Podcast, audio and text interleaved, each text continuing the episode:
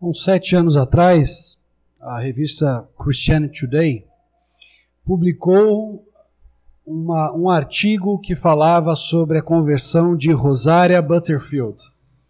Rosaria Butterfield era uma ativista feminista, lésbica, professora de uma importante universidade norte-americana, ideologicamente mais à esquerda e que convivia com uma amante. Ela tinha uma amante com a qual ela vivia.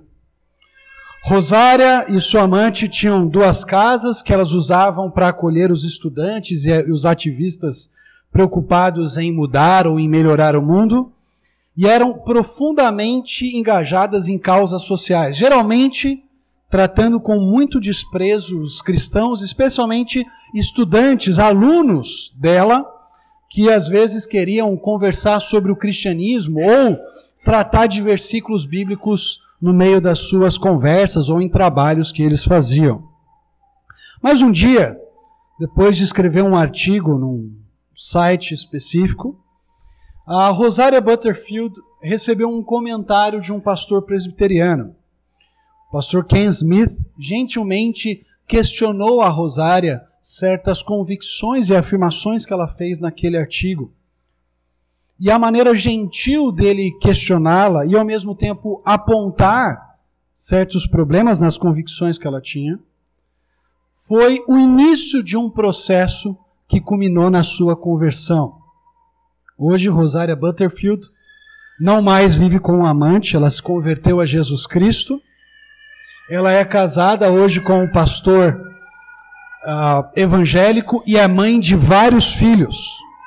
Uh, e ela tem um livro chamado Pensamentos Secretos, em que ela conta a história de uma mulher, ou seja, dela mesma, que ela chama de uma convertida improvável. A Rosária é o tipo de mulher que você diz, isso, daí, essa daí jamais vai crer em Jesus. É o tipo de pessoa que as pessoas olham e falam, isso daí provavelmente vai morrer sem Cristo, não vai se render ao Evangelho, tamanha resistência, tamanha o, tamanho embate que ela tinha contra o cristianismo. Mas Deus alcança convertidos improváveis. Deus alcança pessoas que muitas vezes nós imaginamos jamais poderem ser alcançadas. E hoje eu quero compartilhar com vocês a conversão de outra improvável convertida, a conversão de Raabe. Na semana passada e retrasada nós falamos um pouquinho da maneira como ela acolheu os espias de Israel, como ela abraçou aqueles homens que estavam ali espiando a terra para dar um relatório para Josué e protegeu esses homens para que eles não fossem entregues ao rei de Jericó e mortos pelo seu ato de espionagem. O que estaria por trás de uma ação como a de Raabe? O que levou Raabe a proteger aqueles que seriam os inimigos do seu povo? E o texto de hoje nos apresenta quais eram as convicções que estavam no coração daquela mulher, que a levaram a proteger aqueles dois espiões. O que de fato ela cria o que de fato ela confessava, quais eram os seus amores e em quem estava a sua confiança. Abra comigo lá em Josué capítulo 2, versículos de 9 a 11. Josué, capítulo 2, versículos de 9 a 11. Eu vou ler uma tradução livre aqui e depois vou ler o texto da NVI. Tá bom? Então, Josué 2, de 8, perdão, até versículo 11. Diz o seguinte: Antes dos espiões se deitarem, Raabe subiu ao, ter, ao terraço e disse a eles: Eu sei que Yahvé, o Senhor, vos entregou a terra, e que o vosso pavor caiu sobre nós, e que todos os habitantes da terra se, desanimaram diante de vós. Pois ouvimos que Yahvé, o Senhor, fez secar as águas do mar de Suf diante de vós, quando saístes do Egito, bem como o que fizestes aos dois reis amorreus, que viviam além do Jordão, a Sion e a Og, que os dedicastes totalmente à destruição para Deus. Ao ouvir isso, o nosso coração se derreteu, e desde então não se levantou coragem em cada um diante de vós. Pois Yahvé, o Senhor, o vosso Deus, Ele é Deus nos céus em cima e na terra embaixo. O texto da NVI diz que antes dos espiões se deitarem, Raabe subiu ao terraço. Versículo 9. E lhes disse: Sei que o Senhor lhes deu esta terra. Vocês nos causaram um medo terrível, e todos os habitantes desta terra estão apavorados por causa de vocês. Pois temos ouvido como o Senhor secou as águas do Mar Vermelho perante vocês quando saíram do Egito, e o que vocês fizeram a leste do Jordão com Seom e Og, os dois reis amorreus, que aniquilaram. Quando soubermos disso, o povo desanimou-se completamente, e por causa de vocês todos perderam a coragem, pois o Senhor, o seu Deus, é Deus em cima nos céus e embaixo na terra. A nossa história é um relato de uma convertida improvável. De uma mulher que talvez nós olharíamos e diríamos: e essa daí está tá querendo alguma coisa dos espias. Talvez ela está protegendo os espias só porque ela não quer morrer junto com o pessoal de Jericó. Só porque ela quer sair ilesa dessa situação. Só por isso que ela os protegeu. Mas quando nós chegamos na confissão dela, naquilo que ela declara, naquilo que ela diz, nós percebemos que essa confissão é o fundamento, a base da sua ação, tanto de proteger os espias, nos versículos de 1 a 7, quanto de mandar os espias de volta em segurança para sua terra, nos versículos 15 em diante. As duas ações de Raabe, protegê-los na sua casa e enviá-los em segurança para o acampamento de Israel, revelam uma fé, uma confiança no Deus que aqueles espias adoravam. O versículo 8 começa nos lembrando daquilo que o versículo 6 já havia afirmado. Antes dos espiões se deitarem, Raabe subiu ao terraço. Aqui é um eco do versículo 6. No versículo 6 nós ficamos sabendo que Raabe fez os espiões subirem ao terraço e ali no terraço ela os havia escondido, para que eles não fossem descobertos pelas autoridades de Jericó. Mas não apenas isso. Esse texto aqui também nos lembra que essa é a segunda declaração de Raabe. Raabe já havia feito um discurso nos versículos 4 e 5. Ela já havia conversado com os representantes do rei, com os emissários do rei. E nesse discurso, nesse diálogo com os, com os comissários do rei, os, os representantes dele, Rabi disse duas vezes a frase não sei. Nos versículos 4 e 5, ela diz para os representantes do rei de Jericó: Eu não sei de onde aqueles homens vieram, e eu não sei para onde aqueles homens foram. Duas vezes ela diz: Eu não sei, eu não sei. Mas aqui no versículo 9, diferente daquilo que ela diz para os emissários, ela expressa uma confissão. Ela diz para os dois espias de Israel que estavam escondidos, no versículo 9: Eu sei que o Senhor lhes deu esta terra o não sei titubeante, o não sei enganoso, o não sei que na verdade era uma mentira nos versículos 4 e 5, dá espaço para a confissão de alguém que reconhece no Deus de Israel a verdadeira esperança de salvação.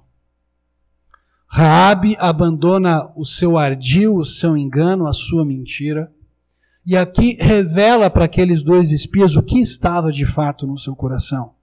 As convicções que ela tinha a respeito daquele Deus que havia tirado Israel do Egito e os trazido ali para as planícies de Moabe, no outro lado do Jordão, estava prestes a entregar a eles a terra da promessa. Esse texto, especialmente os versículos de 9 a 11, embora a gente tenha começado com 8, ele está estruturado de uma forma em, que nós encontramos três afirmações que Raabe faz sobre o Deus de Israel, acompanhadas de duas reações que os habitantes de Canaã têm diante desse Deus poderoso. Veja, no versículo 9 ela diz: Eu sei que o Senhor lhes deu esta terra. Depois, no versículo 10, ela começa o 10 dizendo: Pois temos ouvido como o Senhor secou as águas do Mar Vermelho perante vocês quando saíram do Egito. E no final do versículo 11, ela declara, no finalzinho do 11, Pois o Senhor, o seu Deus, é Deus em cima nos céus e embaixo na terra. Três afirmações sobre o Deus de Israel. O Senhor deu para Israel a terra, o Senhor realizou coisas maravilhosas no passado, e aí ela chega a uma conclusão que nós encontramos no final do versículo 11. Esse Deus, ele é Deus em cima nos céus e embaixo na terra. O que essas afirmações de Raabe sobre o Deus de Israel produzem no povo que vive em Canaã? No versículo 9, ela diz: depois de afirmar que o Senhor deu essa terra para Israel, ela fala: Vocês nos causaram um medo terrível, e todos os habitantes desta terra estão apavorados por causa de vocês. No versículo 11, ela também diz: Quando soubemos disso, o povo desanimou-se completamente, e por causa de vocês, todos perderam a coragem. Perceba, Raabe reconhece a grandeza desse Deus. Os cananeus da região em que Raabe moravam sabiam que esse Deus havia feito coisas grandiosas. Mas em vez dos cananeus se renderem a esse Senhor, a esse Deus grandioso de Israel, eles são simplesmente tomados pelo medo, pelo pavor, pelo desânimo. E eles tentam resistir um Deus que é irresistível e eles tentam se opor a um Deus que não tem nenhum oponente que seja palho para esse Deus. Veja, nos versículos de 8 a 11a, o que nós vemos é a ação poderosa do Deus de Israel e o medo e o pavor ou o desânimo que os cananeus sentem diante dele. A primeira afirmação que Raabe faz no versículo 9, nós mencionamos que ela faz três afirmações sobre Deus, que o Senhor lhes deu esta terra. Ela ecoa aquilo que nós já lemos no livro de Josué. Isso não é uma novidade para nós, o fato de que Javé ou Yahvé, o Deus de Israel, havia dado para eles a terra da promessa. Quando nós olhamos para o capítulo 1, versículos 2 e 3, Deus diz isso para Josué. O próprio Deus fala com ele. Veja, Josué 1, versículos 2 e 3. O meu servo Moisés está morto. Agora, pois, você e todo este povo, preparem-se para atravessar o rio Jordão e entrar na terra que eu estou para dar aos israelitas. Olha o versículo 3. Como prometi a Moisés, todo lugar onde puserem os pés eu darei a vocês. No versículo 11 a mesma coisa. Josué orienta as autoridades de Israel a percorrerem o acampamento e no finalzinho do capítulo 1, versículo 11, Josué diz, 1:11, para entrar e tomar posse da terra que o Senhor, o seu Deus, lhes dá. Nós encontramos aqui na boca de Raabe, nas palavras de Raabe, uma confirmação daquilo que o próprio Deus tinha dito para Josué e daquilo que o próprio Josué tinha transmitido para as autoridades de Israel. O Senhor nos deu esta terra. Esse verbo dar no passado aqui funciona como um dar praticamente profético. É tão certo e tão garantido que Israel vai entrar naquela terra que isso já é descrito como um ato passado. O Senhor nos deu, o Senhor nos entregou esta terra. O discurso de Raabe aqui fazendo essa declaração, funciona como uma confirmação semelhante àquela que nós encontramos, por exemplo, no livro de Números. No livro de Números, a geração do deserto é devagar, ela é reticente para acreditar, para confiar em Deus. E aí, quando Balaque, rei de Moabe, quer amaldiçoar os israelitas, ele contrata o maior macumbeiro lá da região, que era o Balaão, para lançar lá umas maldições sobre Israel. E Balaão faz uns sacrifícios e tudo mais e tenta manipular, e ele descobre que o Deus de Israel não dá para manipular. E nós ouvimos da boca de Balaão, um macumbeiro pagão, palavras de bênção sobre Israel. Balaque chama Balaão dizendo assim: Olha, eu sei que aqueles que você abençoar vão ser abençoados, eu sei que aqueles que você amaldiçoar serão amaldiçoados. Balaque diz isso para Balaão. Mas no final é o próprio Balaão que reconhece que Israel é um povo abençoado por Deus.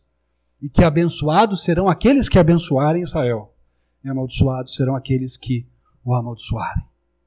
Nem mesmo o maior encantador da região, o maior religioso, pagão daquela região, foi capaz de dizer algo contrário a Israel quando Deus de Israel não permitiu. E Balaão funciona no livro de Números como uma confirmação daquilo que Deus já tinha dito para Israel. Enquanto Israel era devagar para confiar no Senhor, até um mago, macumbeiro pagão, é capaz de reconhecer que o Deus de Israel é grandioso e poderoso. Gideão, na sua falta de fé, como nós já estudamos no livro de Juízes há alguns meses atrás, foi levado por Deus até o acampamento dos midianitas. E ali no acampamento dos midianitas, lá nos versículos 7 e 8 de Juízes, ele escuta um soldado midianita contando o seu sonho para o outro e o outro dizendo: Ah, esse teu sonho aí é indicação de que Gideão filho de Joás, junto com o exército de Israel, vai nos derrotar e vai destruir o exército dos midianitas. Com Gideão, Deus também usa um soldado pagão, um soldado midianita, para confirmar aquilo que ele já tinha dito. E aqui Raabe funciona como esse personagem confirmador. Aquilo que Deus falou para Josué, aquilo que Josué falou para Israel, até uma dona de hospedaria de um lugar imoral dentro de uma cidade cananeia é capaz de reconhecer que o Senhor deu essa terra para Israel. Ela não tinha dúvida disso.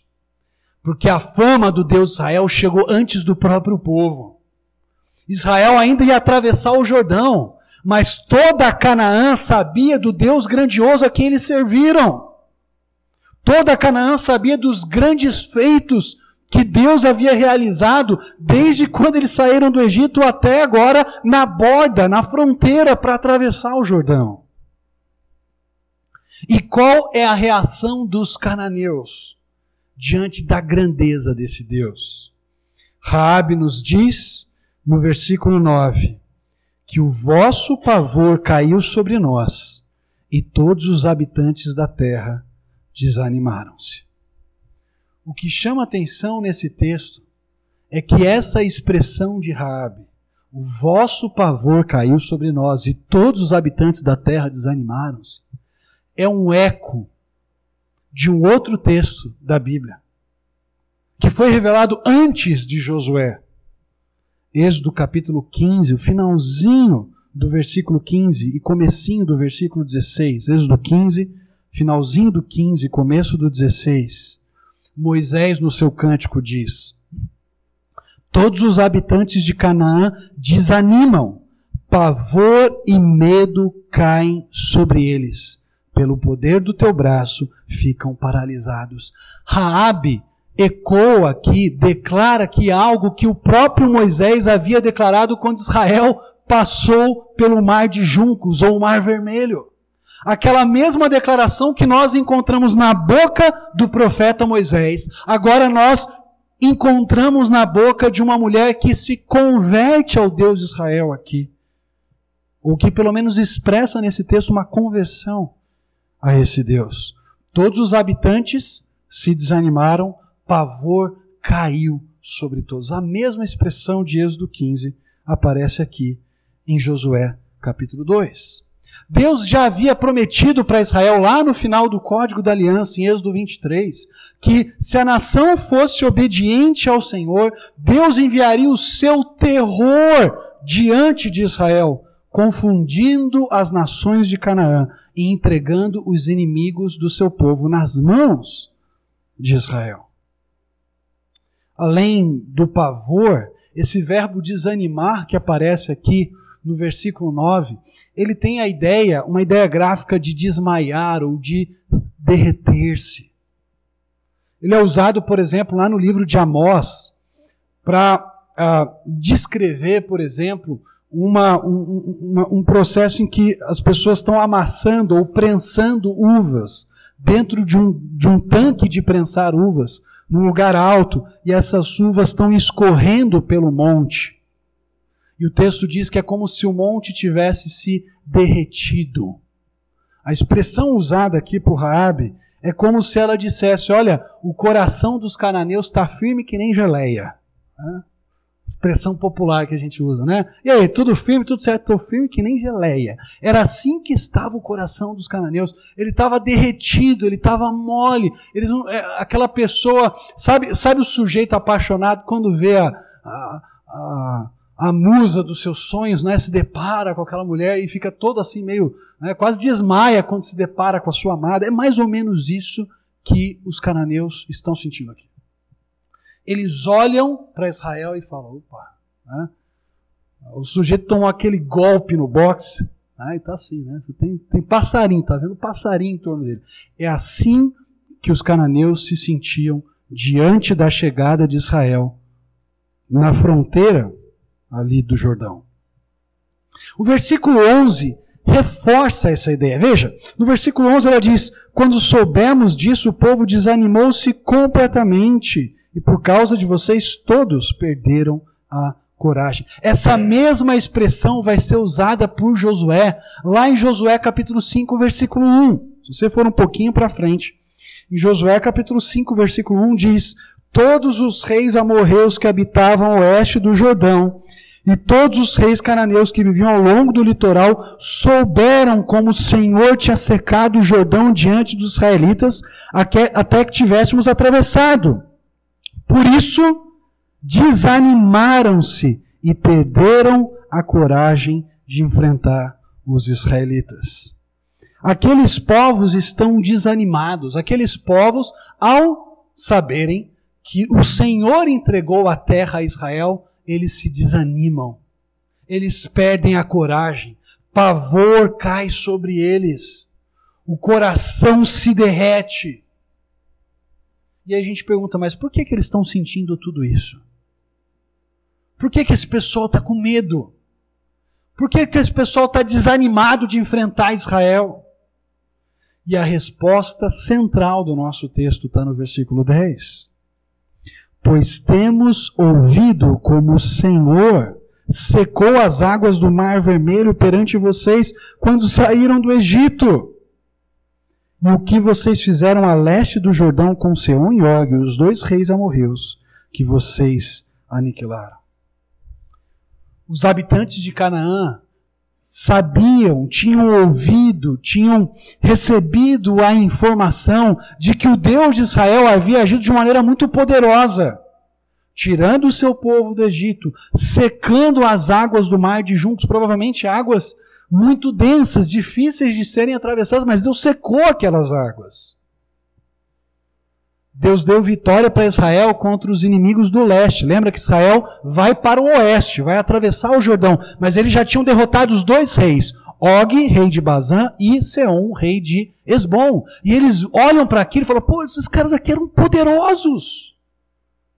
Eles eram reis cuja descrição em Deuteronômio é de, de camas enormes. Eles eram gigantescos, esses reis. E eles perderam a batalha para Israel? O que será de nós quando enfrentarmos esse povo? A fama do Deus de Israel tinha se espalhado por toda Canaã, tanto que a mesma declaração que Raabe faz aqui no capítulo 2, quando nós chegarmos no capítulo 9, lá nos versículos 8 e 9, nós vamos ver os gibeonitas, que também fazem uma aliança com Israel. confessando, reconhecendo que o Deus de Israel havia feito grandes coisas por eles. Nas palavras de um filósofo cristão, Blaise Pascal, o Deus de Israel é o Deus de Abraão, Isaac e Jacó, não é o Deus dos sábios e dos filósofos. O Deus de Israel é um Deus que se manifesta de maneira histórica. É um Deus que demonstra de modo muito concreto que ele é Deus de fato. Ele não, não é uma abstração. Ele não é uma ideia sobre a qual eu e você discursamos mas ele é um Deus que se fez presente não apenas na história de Israel, abrindo o Mar Vermelho, derrotando os inimigos da nação, mas que se fez presente em especial na pessoa de Jesus Cristo, quando o Verbo eterno de Deus se fez carne e habitou entre nós. Sabe o que chama mais a nossa atenção nessas declarações sobre o Deus de Israel, que fez coisas grandiosas em favor do seu povo? É a reação dos cananeus. Apesar de saberem da grandeza desse Deus, apesar de se desanimarem, de perderem a coragem, de serem tomados de pavor, eles não se rendem ao Deus de Israel. Eles permanecem obstinados. Nós lemos na sessão anterior, no, no trecho de 1 a 7, o que, que eles estavam fazendo? Mantendo as portas ou os portões de Jericó trancados, fechados, para garantir a segurança do povo que estava ali. Como se manter o portão fechado fosse garantia de que aquele Deus grandioso que secou o mar vermelho, que derrotou o maior império daquele momento, que eram os egípcios, Deus afogou os egípcios no mar vermelho depois, ou no mar de juncos, como se manter portinhas de madeira fechadas fosse garantia de que esse Deus não, não conquistaria aquela cidade, não entregaria aquela cidade nas mãos de Israel. Esse texto mostra para nós que o medo de Deus, ou até mesmo o respeito por Ele, não é sinônimo de confiança em Deus, nem mesmo de amor por esse Deus. Tiago vai dizer, capítulo 1, versículo 19, ou perdão, capítulo 2, versículo 19, você crê que Deus é um só? Excelente. Até os demônios creem e tremem diante desse Deus. Os habitantes de Canaã tremiam diante do Deus de Israel, mas não estavam dispostos a se entregar a esse Deus. Não estavam dispostos a se render, como Raabe fez, e nós vamos ver no versículo 11, como os gibeonitas vão fazer lá no capítulo 9. Eles de maneira tola, obstinada, tentam resistir o Deus que é irresistível. Tentam se, tentam se opor ao Deus que não pode ter ninguém à sua altura capaz de se opor a ele.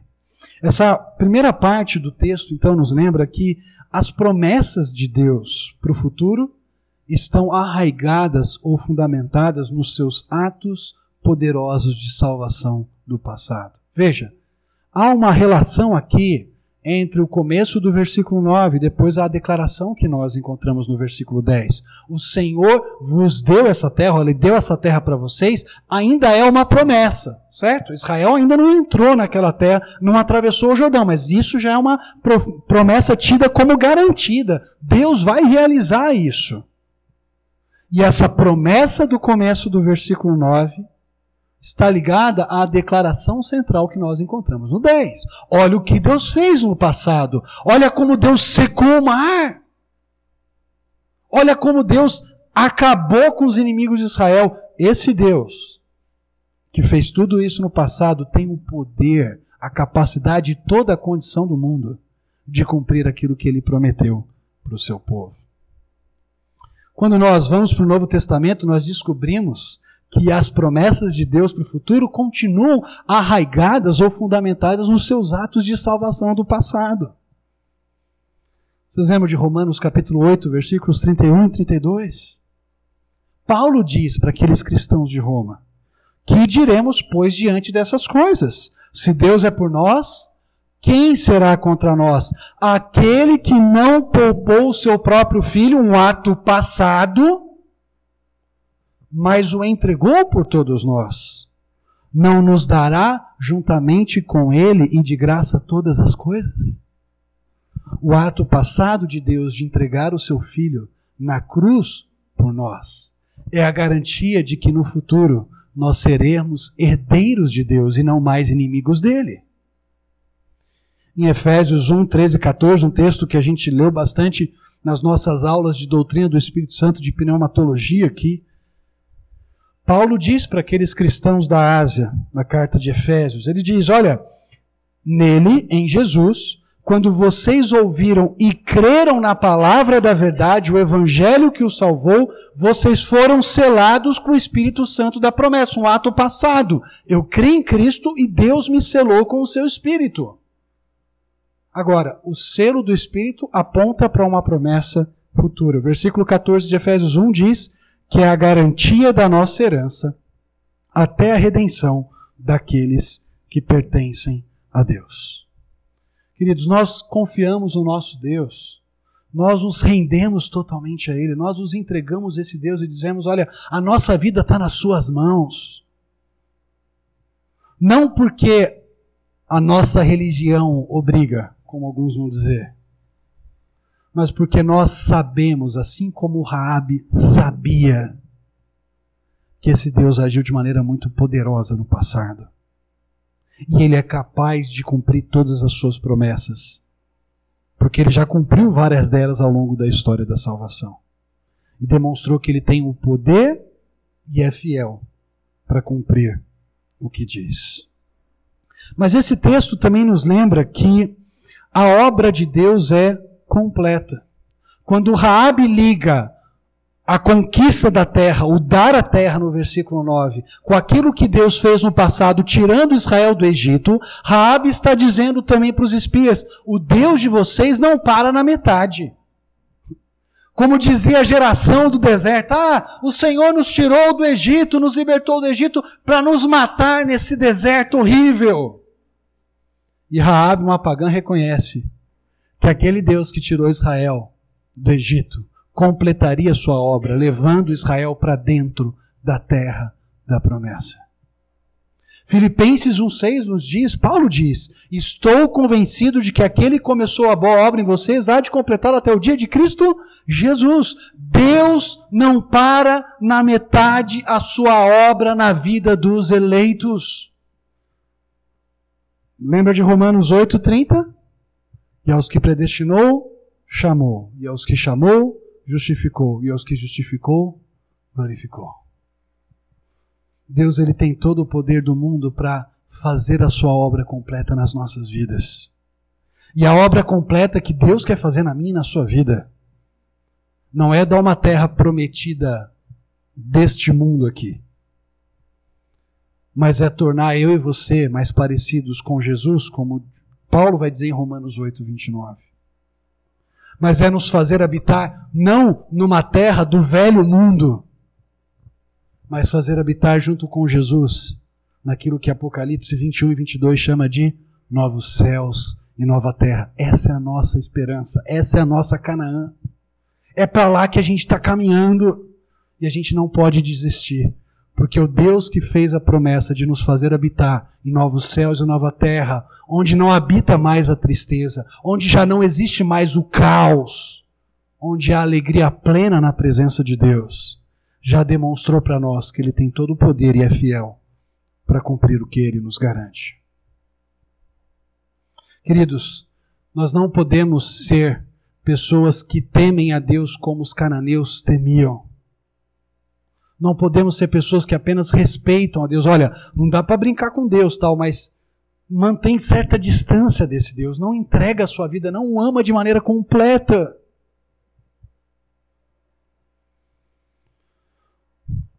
O mero frequentar uma igreja, a mera prática religiosa, o cumprimento de certos ritos, um linguajar evangeliquez, não garante que nós de fato confiamos nesse Deus. Não garante que nós de fato amamos esse Deus. Perceba, os cananeus tinham as informações corretas, eles, tinham as, eles estavam corretos na sua informação. Eles sabiam que o Deus Israel tinha feito coisas grandiosas, mas eles não confiavam totalmente nesse Deus. Ter as informações exatas na sua cabeça não garante que você confia nessas informações e nem que você ama esse Deus que se fez conhecido.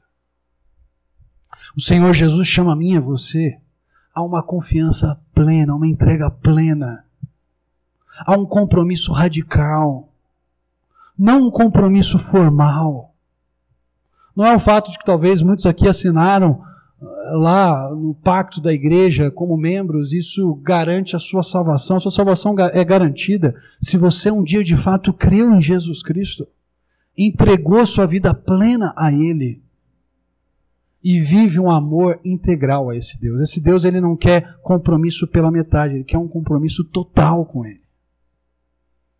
É esse compromisso que nós encontramos na confissão de Raabe. Veja, depois de ela reconhecer a grandeza desse Deus, olha o que Raabe diz no finalzinho do versículo 11. Vamos ler o versículo 11 inteiro para ver até esse contraponto entre o povo de Raabe e a própria Raabe.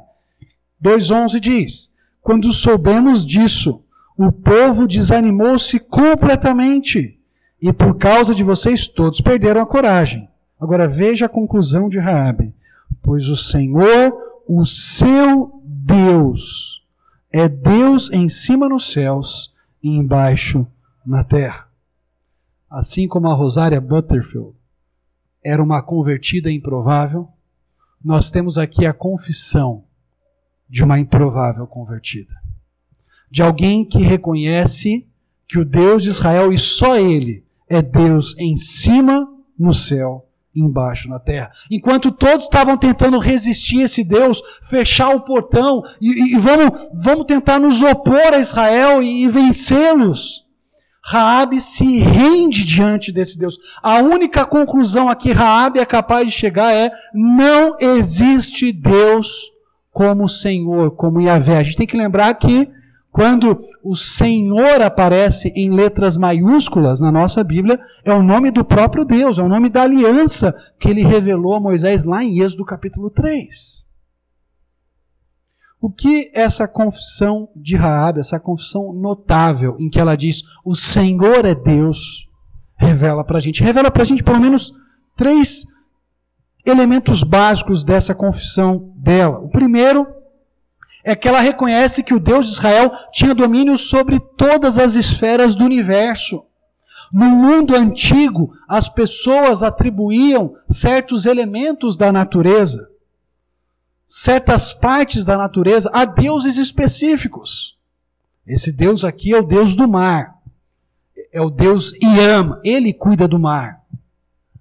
Esse Deus aqui é o Deus da tempestade, da fertilidade, é o Deus Baal, é ele que manda chuva para o nosso povo. Ah, essa deusa aqui é a Nath, a deusa da guerra. Vamos invocá-la agora para lutar contra o inimigo. Mas Raabe, quando se depara com Deus de Israel, ela diz: Não, o Deus de vocês não está restrito às águas do Mar Vermelho que ele secou. Ele também não está restrito à luta contra o inimigo, que ele deu vitória a vocês. Esse Deus é Deus em cima no céu e embaixo na terra. Não existe esfera fora do poder desse Deus. Não existe esfera fora do domínio. Ele governa sobre tudo. A confissão de Raabe também reconhece um Deus especificamente como Senhor de todas as coisas. Como eu mencionei aqui, ela cita o nome de Javé, de Javé, o Deus de Israel. Ela não cita El, ela não cita Anat, ela não cita Xerá, ela não cita Baal, ela diz o Senhor, Yahvé, o Deus de vocês. Ele é Deus de fato. E sabe o que mais nos surpreende nessa confissão de Raabe? É que essa expressão Deus em cima nos céus e embaixo na terra, ela só aparece mais três vezes ao longo de todo o Novo Testamento e aparece antes do relato de Josué. As duas dessas três vezes estão lá naquilo que nós chamamos de Dez Mandamentos. Em Êxodo capítulo 20, versículo 4, em Deuteronômio capítulo 5, versículo 8, no segundo mandamento, em que Israel é proibido de adorar o próprio Senhor por meio de imagens. Deus diz que eles não deveriam fazer imagens do que há acima nos céus e embaixo na terra. E ali a ideia básica é, é, a, é, o fato de que Deus ele é o totalmente outro. Deus não pode ser descrito nem representado por nada. Mas há um texto muito significativo, queridos, que é o texto de Deuteronômio 4, 37 a 39, onde Moisés faz uma declaração sobre o Deus de Israel. E ele usa exatamente a expressão que Raabe usa aqui: Deus acima nos céus e embaixo na terra. Veja, Deuteronômio 4, 37 a 39. Moisés diz para o povo: E porque amou os seus antepassados e escolheu a descendência deles, ele foi em pessoa tirá-los do Egito com o seu grande poder. Lembra? A confissão de Raabe do versículo 11 está ligado àquilo que Deus fez, que ela menciona no versículo 10. Ele secou o mar vermelho. Também Moisés, em Deuteronômio 4:37, está lembrando do grande ato de Deus no passado para expulsar diante de vocês, lá em Deuteronômio 4 ainda, nações maiores e mais fortes, a fim de fazê-los entrar e possuir como herança a terra deles. Veja o versículo 39. Reconheçam isso hoje e ponham no coração que o Senhor é Deus em cima nos céus e embaixo na terra não há nenhum outro. A confissão de Raabe aqui ecoa aquilo que Deus havia revelado por meio de Moisés. Raabe está fazendo uma confissão de alguém que de fato se converteu a esse Deus. Que assim como o povo de Israel foi ensinado em Deuteronômio, a olhar para os atos passados e reconhecer que não existe outro Deus além do Senhor em cima nos céus e embaixo na terra. Rabi está dizendo só o Senhor é Deus. Assim como Israel vai fazer na época de Elias, mais na frente, quando Deus manda fogo, e os israelitas começam a gritar: O Senhor, ou Yahvé é Deus, Yahvé é Deus. O que esse texto de Rabi ensina a mim e a você, em primeiro lugar, é que a nossa confiança, o nosso credo, aquilo que a gente afirma sobre Deus, precisa estar baseado naquilo que Deus revelou na história da salvação. As verdades que nós afirmamos sobre Deus vêm acompanhadas de ações que esse Deus já demonstrou na história. Pense em João 3,16. Deus amou o mundo. É uma declaração teológica correta. Mas essa declaração teológica correta está calcada na ação de Deus no passado, que deu o seu Filho unigênito, para que todo quem ele crê não pereça, mas tenha vida eterna. Lembra de Romanos capítulo 5, versículo 8? Como é que Deus prova o seu amor por nós? Pelo fato de ter Cristo morrido por nós, quando ainda éramos pecadores. Então, a nossa confiança precisa estar fundamentada naquilo que Deus revelou sobre os seus atos salvadores do passado. Ninguém pode conhecer a Deus sem confiar na ação salvadora de Deus no passado. Ninguém. Romanos 1 nos diz que os homens tentam abstrair Deus por aquilo que eles veem na natureza. E percebem que existe um Deus poderoso, um Deus sábio, um Deus bondoso que fez grandes coisas. Mas ao olharem para a natureza, ao olharem para a criação, ao, ao olharem para a providência de Deus, o que, que os homens fazem? Eles abandonam o Criador e se voltam para a criatura. E deixam de adorar o Deus verdadeiro. E passam a adorar os seus ídolos, semelhantes a répteis, a outros tipos de animais e até mesmo a seres humanos. O nosso relacionamento com Deus começa na ação salvadora de Deus em nosso favor. Começa naquilo que Deus fez por meio de Cristo Jesus. E fora da cruz não há salvação. Um pai da igreja dizia: fora da igreja não há salvação. Parafraseando ele, eu diria: fora da cruz não há salvação. Não tem como eu me achegar a Deus, me relacionar com Deus, a parte da cruz de Cristo. E a cruz de Cristo me humilha, mas a cruz de Cristo também me dá esperança. a esperança de um relacionamento com Deus, a esperança da reconciliação que eu jamais conseguiria obter. Esse texto também nos lembra que Deus pode alcançar pessoas improváveis como Raabe, como Rosária Butterfield, como o ladrão da cruz. E ele tem um prazer em demonstrar o seu poder nessas conversões improváveis. Quem são as pessoas que você considera improváveis convertidas? Pessoas que você olha assim no seu trabalho, na sua família, e fala: e esse daí, ó, não tem jeito nenhum. E essa pessoa aí, tão resistente, imagina se um dia ela vai se dobrar diante de Jesus. Sabe o que esse texto está dizendo para mim e para você? Comece a orar por essa pessoa. Coloque essa pessoa diante de Deus. Deus pode alcançá-la e transformar a vida dela. Você lembra da história de Agostinho? Mônica, mãe de Agostinho, orou por 20 anos pela conversão do seu filho.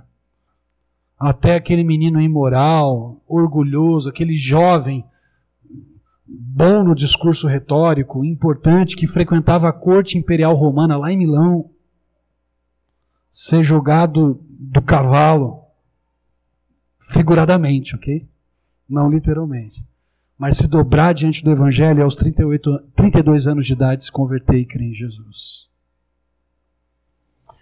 Por fim, esse texto nos lembra que Deus não divide a sua lealdade a sua glória com mais ninguém. Ela diz: Deus é o Deus supremo, em cima nos céus e embaixo na terra. Será que há algo na nossa vida que compete com a supremacia de Deus? Existe alguma pessoa, algum objeto, alguma situação que atrai mais a nossa atenção, que move mais as nossas ações, que direciona os nossos amores e pensamentos mais do que o próprio Deus. Pode ser um cônjuge, pode ser um filho, pode ser um trabalho, pode ser um título, pode ser uma condição confortável, e você vai atrás daquilo, aquilo move o seu coração, e você pensa naquilo. Pode ser popularidade, e Deus está dizendo: Eu sou o único Deus supremo todas as coisas e o único que merece a sua devoção maior. Deus tem que ser o nosso amor maior, porque só Ele é Deus, em cima nos céus e embaixo na terra. Vamos orar? Pai querido, nós te louvamos pela conversão de Raabe. E te louvamos pela conversão de pessoas tão improváveis, conversões tão inesperadas que o Senhor já alcançou e que o Senhor já transformou. Lembramos aqui, Pai, talvez de pessoas queridas que amamos e muitas vezes olhamos e não vemos uma perspectiva clara de conversão e de transformação. Mas sabemos que assim como o Senhor transformou Raabe, o Senhor pode transformá-las o Senhor pode levá-las a se dobrarem diante do Senhor e reconhecerem que o Senhor é Deus, acima nos céus e embaixo na terra. Mas pedimos também, Pai, que o Senhor direcione o nosso coração a Ti. Nos perdoa, Pai, porque temos amado tantas coisas juntamente contigo, colocado o nosso coração em desejos, em pessoas, objetos, circunstâncias, e feito dessas coisas a nossa alegria o nosso prazer, Pai. Quando o Senhor deveria ser a nossa maior alegria e o nosso maior prazer. Quebra os nossos ídolos, assim como o Senhor quebrou os ídolos de Raabe, Pai. Torna-nos pessoas completamente comprometidas contigo. É o que oramos no nome de Jesus. Amém, Pai.